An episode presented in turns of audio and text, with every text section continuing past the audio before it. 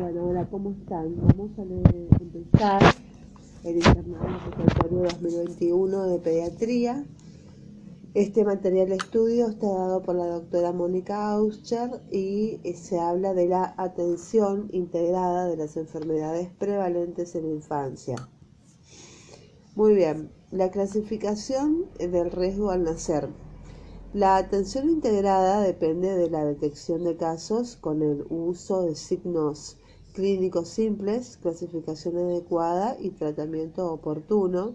Se utiliza el número más bajo posible de signos clínicos basados en opinión clínica, resultados de investigación y logran un equilibrio cuidadoso entre la sensibilidad y la especificidad.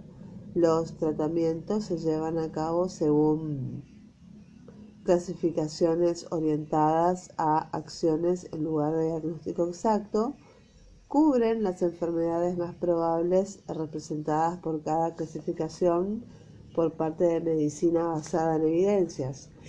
El proceso de IEPI puede ser utilizado por médicos, enfermeras y otros profesionales de la salud que ven a lactantes y niños enfermos desde el nacimiento hasta los 5 años de edad. Se trata de un proceso de manejo de casos para ser utilizado en un establecimiento de primer nivel, como sería un consultorio, un centro de salud o un departamento ambulatorio en un hospital. El proceso de IEPI describe cómo atender a un niño que asiste a un consultorio por enfermedad o para una visita de seguimiento programada para verificar el progreso o su estado de inmunización. Las pautas ofrecen instrucciones sobre la manera de evaluar sistemáticamente a un niño por signos generales de enfermedades comunes, desnutrición y anemia e identificar otros problemas. Además del tratamiento, el proceso incorpora actividades básicas para la prevención de enfermedades. Este manual le enseñará a utilizar el proceso de IEPI entrevistando a la madre o a la persona a cargo del niño, reconocer con exactitud los signos clínicos, eh, elegir los tratamientos apropiados y proporcionar consejería y atención preventiva. El proceso de atención integrada IEPI incluye los siguientes elementos. Primero, evaluar, después clasificar y tercero, tratamiento. En la evaluación de un niño, detectando en primer lugar signos de peligro o posible enfermedad neonatal grave en un lactante menor de dos meses, mediante la formulación de preguntas acerca de las condiciones comunes, el examen del niño y la verificación de la nutrición y el estado de vacunación. La evaluación incluye examinar al niño para comprobar la existencia de otros problemas de salud y después de clasificar todas las condiciones e identificar tratamientos específicos, si un niño requiere referencia urgente, Administre el tratamiento esencial antes de transferirlo. Si necesita tratamiento en la casa, elabore un plan integrado de tratamiento y administre la primera dosis de los medicamentos en el consultorio y si debe vacunarse, administre las vacunas. Hay que proporcionar instrucciones prácticas para el tratamiento tales como enseñar a la madre o a la persona a cargo del niño cómo administrar medicamentos orales, alimentar y administrar líquidos durante la enfermedad y tratar eh, infecciones locales en la casa. Solicite a la persona a cargo que regrese para el seguimiento en una fecha específica enséñele cómo reconocer signos que indican que el niño debe regresar de inmediato al establecimiento de salud. Evaluar también la alimentación, incluida la evaluación de prácticas de lactancia materna y ofrecer consejería para resolver todo problema de alimentación identificado, luego aconsejar a la madre sobre su propia salud. Cuando se eh, lleve nuevamente a un niño al consultorio, según se solicitó, hay que proporcionar atención de seguimiento y si fuera necesario para determinar si existen problemas nuevos. Con respecto a la clasificación del riesgo al nacer, si el niño no tiene todavía dos meses de edad, se considera un lactante menor. El manejo del lactante de 0 a 2 meses de edad es un tanto diferente al manejo de los niños mayores y se describe en cuadros de procedimientos diferentes titulados Evaluar, determinar riesgo durante el embarazo, evaluar necesidad de reanimación, evaluar el riesgo al nacer, evaluar y clasificar al niño enfermo de 0 a 2 meses de edad, determinar si hay enfermedad grave o infección local, determinar si tiene diarrea, evaluar nutrición, evaluar problemas del desarrollo, tratar al niño y aconsejar a la madre. El proceso de manejo de casos para los niños enfermos de dos meses hasta los cinco años de edad se presenta en otros cuadros de procedimientos titulados, que son evaluar y clasificar al niño enfermo que tiene entre dos, mayor de dos meses hasta cinco años de edad y verificar si hay signos eh, generales de peligro evaluar tos y evaluar dificultad respiratoria, diarrea, fiebre, problemas de oído, desnutrición y anemia, y evaluar el desarrollo, tratar al niño y aconsejar a la madre. Los cuadros de procedimientos. Los cuadros de procedimiento de IEPI y los formularios de registro lo podrán guiar por los siguientes pasos evaluar al niño enfermo, clasificar la enfermedad, identificar el tratamiento, tratar al niño, aconsejar a la madre y proporcionar atención de seguimiento. Con respecto a evaluar y clasificar, dentro de los cuadros de procedimientos, la parte derecha en colores describe cómo evaluar al niño, clasificar las enfermedades, y determinar los tratamientos. La columna en el margen izquierdo describe cómo registrar una historia y realizar un examen físico.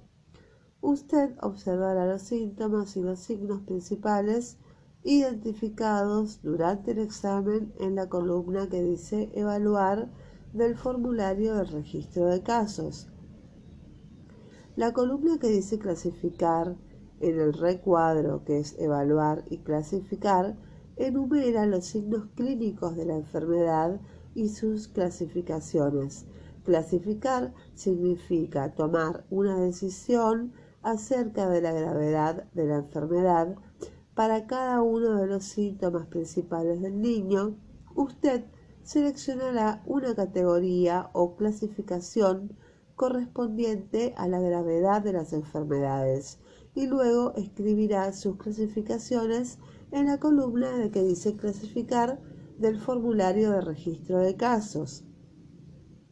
Para determinar el tratamiento, la columna que dice determinar el tratamiento del recuadro, evaluar y clasificar te ayuda a determinar rápidamente el tratamiento para las clasificaciones escritas en su formulario de registro de casos y se recomiendan tratamientos apropiados para cada clasificación. Cuando un niño tiene más de una clasificación, deberá observar más de un cuadro para determinar los tratamientos apropiados, los tratamientos identificados para cada clasificación se describen también en el reverso del formulario del registro de casos.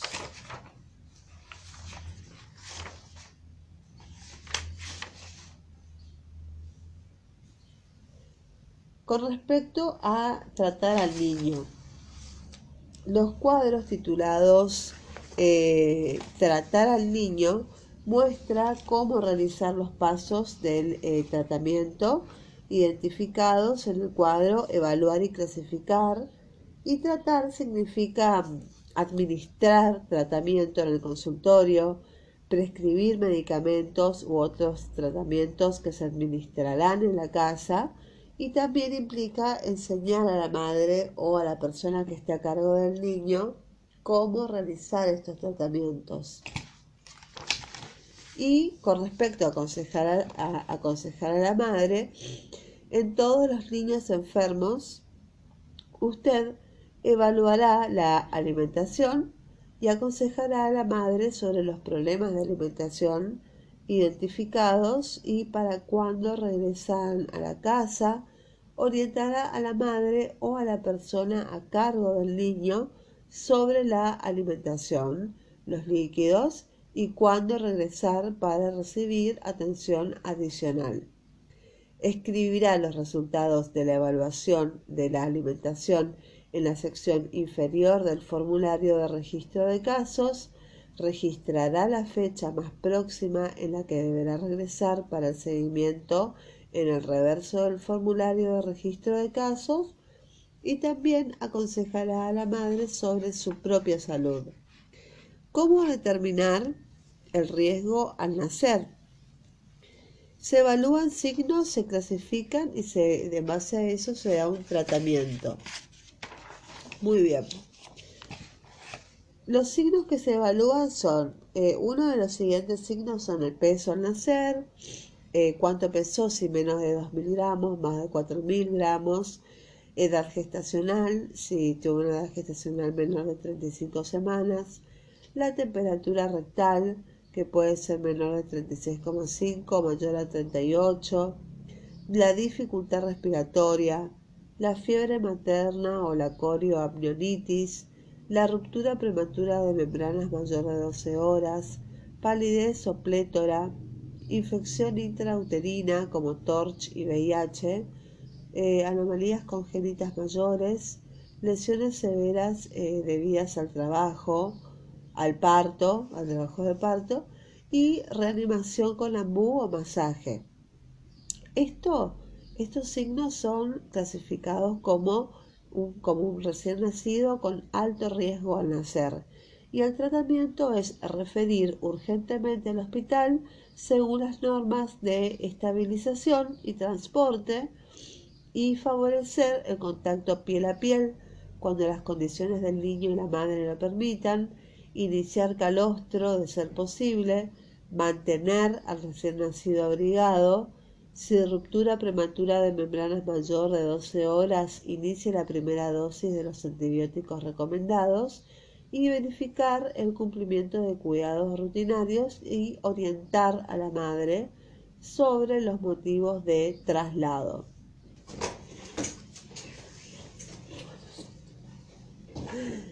Bueno, eh, otros signos.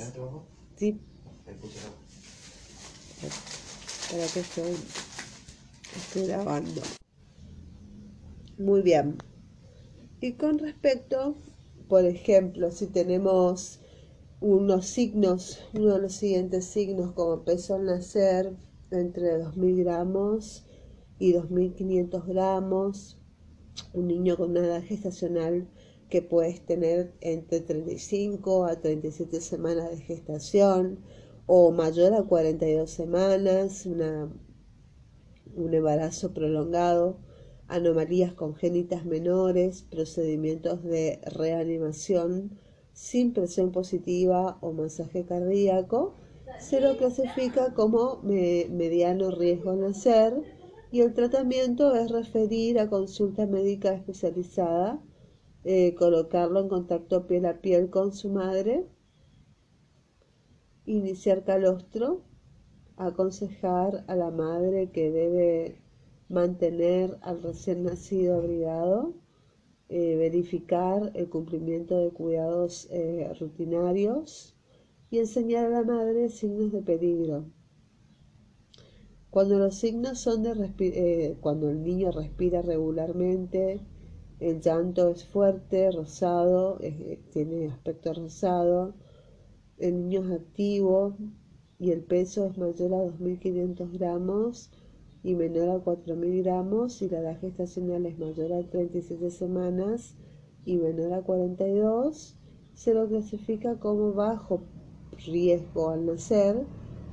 Y el tratamiento es colocarlo en contacto piel a piel con su madre, iniciar calostro desde el nacimiento, aconsejar a la madre que debe mantener al recién nacido abrigado, verificar cumplimiento de cuidados rutinarios, orientar a la madre sobre los cuidados del recién nacido en la casa, enseñar a la madre signos de peligro, iniciar la vacunación según el esquema, e indicar a la madre o al acompañante que recién nacido debe volver a consulta de seguimiento en tres, eh, en tres días.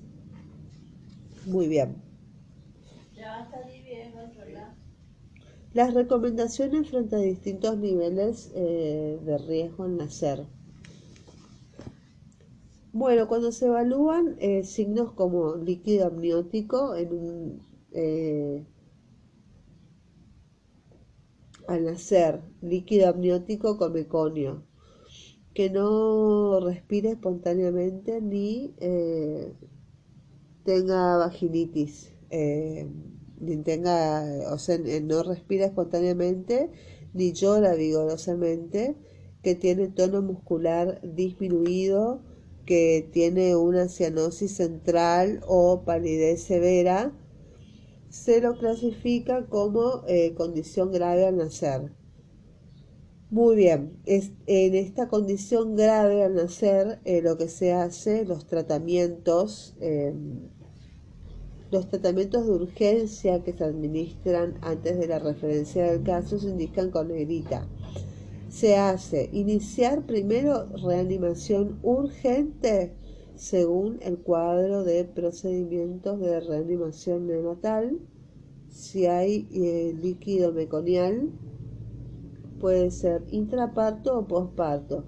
Si es intraparto, líquido, líquido meconial intraparto, al salir la cabeza, no está indicado succionar eh, la boca, la laringe ni la nariz. Eh, si es posparto inmediato, el bueno, y el niño nace deprimido, la respiración y la succión endotraqueal antes de la ventilación. Ese sería el tratamiento.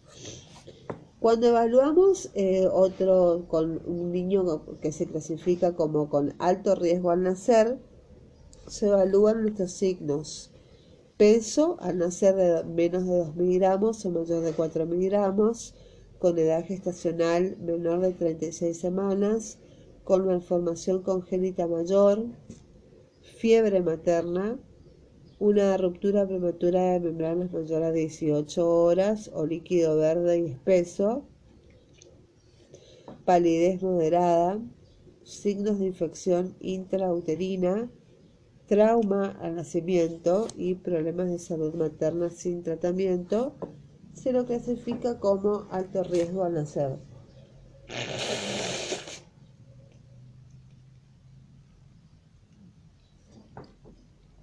Entonces, eh, lo que se hace como tratamiento es el contacto piel a piel con la madre, iniciar lactancia materna y si es posible, mantenerlo abrigado.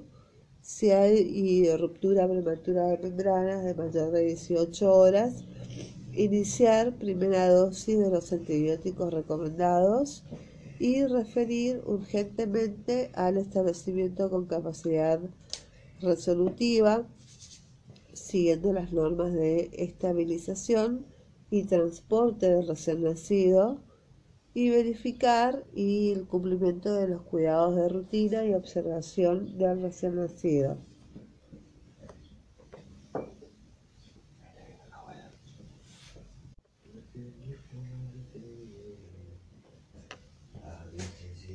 Bueno, cuando es alto riesgo al nacer, se ven los signos esos, menos de 2 miligramos, peso es menor de 2 miligramos, mayor de 4 miligramos, edad gestacional menor de 36 semanas, malformaciones congénitas mayor, em, fiebre materna, ruptura prematura de membranas mayor a 16 horas, palidez moderada, signos de infección intrauterina, trauma al nacimiento, problemas de salud materna eh, sin tratamiento, tenemos el alto riesgo al nacer. Se lo clasifica así al paciente. Y el contacto, directamente sería contacto eh, piel a piel con la madre. Hay que iniciar eh, lactancia materna si es posible. Hay que mantenerlo abrigado. Si hay ruptura prematura de membranas, es mayor a 16 horas. Hay que iniciar una primera dosis de antibióticos, que son los recomendados, la ampicilina. Referir urgentemente al establecimiento con capacidad resolutiva, siguiendo eh, las eh, normas de estabilización y transporte del recién nacido y verificar el cumplimiento del cuidado de rutina y eh, observación del recién nacido. En cambio, cuando la edad gestacional, eh, cuando, eh, o sea, se lo clasifica como mediano eh, riesgo, es cuando tiene una edad gestacional de entre 36 y 37 semanas, tiene, nació con un peso de 2.000 a 2.500 o mayor, hasta 4.000, tuvo procedimientos de reanimación con recuperación rápida, cuando hubo ruptura de membranas entre las 12 y 18 horas del parto y cuando tiene problemas de hay problemas de salud materna en el tratamiento. Entonces este es un paciente que se lo clasifica como mediano riesgo. Entonces, eh, eh, entonces en mediano riesgo el tratamiento es contacto piel a piel con la madre, iniciar lactancia materna aconsejar a la madre que lo mantenga abrigado, verificar el cumplimiento de los cuidados de rutina del recién nacido y referir a consulta médica luego del alta. Bueno, después tenemos el bajo riesgo al nacer, que es eh, cuando el niño está, es de color rosado, el llanto es fuerte, tiene una respiración regular, eh, se lo muestra activo, eh, vigoroso, eh, frecuencia cardíaca mayor a 100 por minuto, con un peso de más de 2.500 gramos y una edad gestacional mayor a 37 semanas. Entonces el tratamiento aquí, digamos que sería un contacto piel a piel con la madre.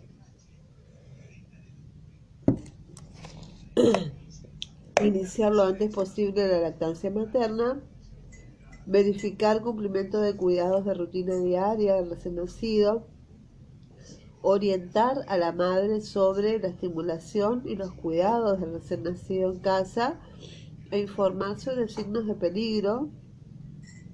Hay que vacunar también al recién nacido y citar a la consulta para el control en siete días. Muy bien, esas son las recomendaciones frente a los distintos niveles de riesgo al nacer. Ahora pasamos a la clasificación del desarrollo de los signos clínicos. Bueno, los signos, por ejemplo, em, cuando tenemos probable retraso del desarrollo, eh, los signos son perímetro cefálico menor a 2 o em, em, menor a 2 DS, o mayor a 2DS. Otro signo es la presencia de tres o más alteraciones fenotípicas. Y el tercer signo sería la ausencia de uno o más reflejos y posturas y habilidades para el grupo de edad anterior. Si el niño estuviera en el grupo de, a un mes, considerar la ausencia de uno o más reflejos y habilidades o posturas de su grupo para esa clasificación.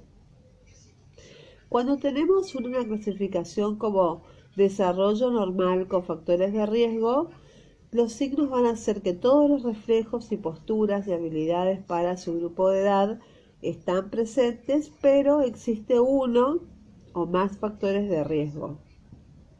Cuando se lo clasifica como alerta para el desarrollo, es porque observamos signos de ausencia de uno o más reflejos y posturas y habilidades presentes para su grupo de edad, para niños de uno a dos meses, y cuando se lo clasifica como un niño con desarrollo normal, es cuando todos los reflejos y posturas y habilidades presentes para su grupo de edad. Cuando hay, eh, bueno, con respecto al tratamiento de acuerdo a la clasificación, eh, con respecto a esto, eh, si se lo clasifica como probable retraso del desarrollo, se refiere para una evaluación en el servicio del desarrollo. Cuando en el segundo lugar, cuando se lo clasifica como desarrollo normal con factores de riesgo o alerta para el desarrollo, aconseje a la madre sobre la estimulación de su hijo, haga una consulta de seguimiento y control a los 15 días e indique a la madre los signos de alarma para volver antes. Cuando el niño tiene desarrollo normal, hay que felicitar a la madre, aconsejar a la madre para que continúe estimulando a su hijo y hacer seguimiento en cada consulta de control. Indique a la madre los signos de alarma para volver antes. Muy bien. Ahora, para determinar si tiene enfermedad grave o infección local, bueno, cuando tenemos eh, un paciente eh, eh, clasificado como con enfermedad grave, es porque tiene uno de los siguientes signos, cuando se ve mal, muy irritable, no puede tomar el pecho, vomita todo, la temperatura axilar es menor a 36 o mayor a 37,5, tiene convulsiones, está letárgico, inconsciente o flácido, el tiraje subcostal es grave, hay apnea, hay aleteo nasal, hay quejido, hay estridor o sibilancia, hay cianosis severa, ictericia hasta por debajo del ombligo, manifestaciones de sangrado, quimosis, petequias, hemorragia, secreción purulenta del ombligo con eritema que se extiende a la piel, distensión abdominal, peso menor de 2 miligramos, frecuencia respiratoria mayor a 60 o menor a 30 por minuto, pústulas o vesículas en la piel, muchas o extensas, mal llenado capilar, que es de más de 2 segundos, y anomalías congénitas mayores. Son evaluados como enfermedad grave y el tratamiento es referir urgentemente al hospital según las normas de estabilización y transporte, dar la primera dosis intramuscular de los antibióticos recomendados, excepto en las anomalías congénitas sin exposición a vísceras, administrar oxígeno si hay disponibilidad. Hay que prevenir la hipoglucemia, dar acetaminofén o paracetamol.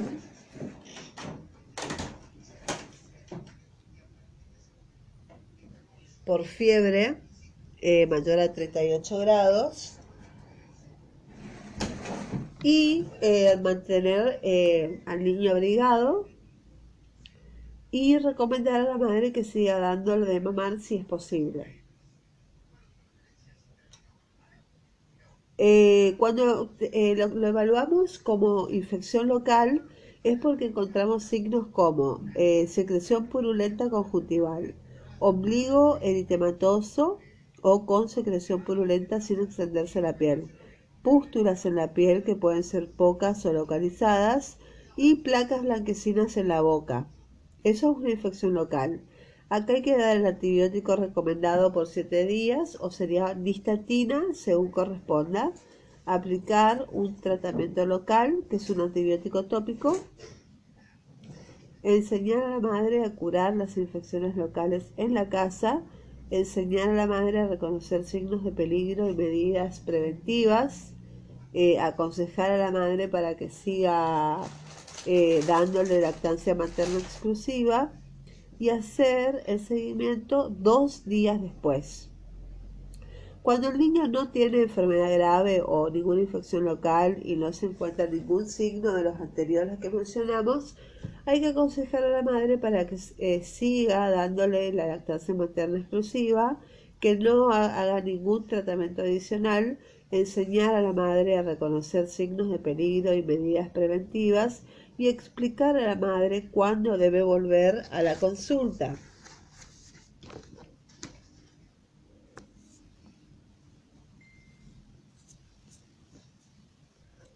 Para determinar si tiene enfermedad grave o infección local, bueno, en todos los casos de los niños enfermos, preguntar a la madre sobre el problema del niño y luego determinar si hay posibilidad en enfermedad grave o infección local. Hay que determinar si hay posibilidad de enfermedad grave o infección local, eh, si preguntar a la madre qué problemas tiene el niño y hay que determinar si es la primera consulta por este problema o si es una consulta por una reevaluación del caso. Si se trata de una consulta de reevaluación, seguir las instrucciones para reevaluación y seguimiento del cuadro y tratar al niño. Si es la primera consulta, hay que examinar al niño del siguiente modo. hay que preguntar, si el niño puede tomar el pecho o beber. Hay que preguntar si ha tenido vómitos. Si hay que, hay que preguntar si tiene dificultad para respirar. Hay que preguntar también si ha tenido fiebre o hipotermia y si ha tenido convulsiones. Y observar letargia, si hay letargia, inconsciencia, irritabilidad o flacidez o no lo hace bien o se ve mal. Y los vómitos, también observarlos. Hay que observar si hay tiraje subcostal grave, apneas, aleteo nasal, quejido, estridor o sibilancia, cianosis, palidez o ictericia, pústulas o vesículas en la piel, equimosis, petequia, hemorragia, secreción purulenta del ombligo, ojos u oídos, eh, distensión abdominal y movimientos anormales. Y determinar el peso, la frecuencia respiratoria, la temperatura axilar, si tiene placas blanquecinas en la boca, si hay llenado capilar y otros problemas, por ejemplo, anomalías congénitas. Aquí hay que clasificar la enfermedad del niño mediante el cuadro de clasificación codificado por colores para enfermedad grave o infección local y preguntar sobre el, siguiente eh, síntoma principal, que es si tiene diarrea o no tiene diarrea. Con respecto a si el lactante tiene diarrea y si la respuesta es afirmativa, preguntar desde cuándo tiene diarrea y si hay sangre en la diarrea. Y observar y palpar. ¿Está letárgico, inconsciente? ¿Está intranquilo o irritable? Hay que determinar si tiene los ojos hundidos, hay que determinar el signo del pliegue cutáneo, si la piel vuelve lentamente o si vuelve de inmediato. Tenemos diarrea con deshidratación y podemos tener una diarrea sin deshidratación o una diarrea prolongada. En la diarrea con deshidratación hay dos de los siguientes signos uno que puede estar letárgico o inconsciente, o dos intranquilo o irritable, o tres con los ojos hundidos, o cuatro con los signos del pliegue cutáneo, donde la piel vuelve lentamente al estado anterior. Hay que dar líquidos para la deshidratación, iniciar plan B o C según corresponda, aconsejar a la madre que continúe dando el pecho si es posible, referir urgentemente al hospital según las normas de estabilización y transporte. Y, bueno, eh, refiera diarrea, en el caso de que el niño sea tenga diarrea y no esté deshidratado, porque no tiene signos de deshidratación, hay que hacer una suplementación terapéutica.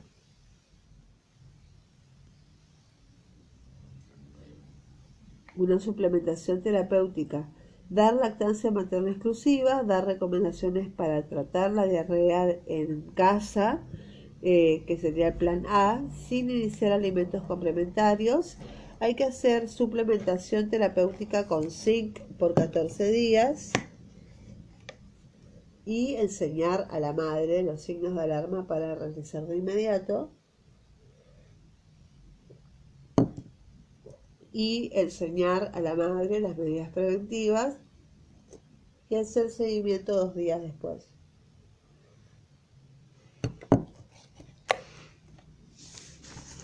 En cambio, si el lactante tiene diarrea prolongada, hace siete días o más es diarrea prolongada, hay que recomendar a la madre que continúe dándole lactancia materna y referir urgentemente al hospital según las normas de estabilización y transporte refiera.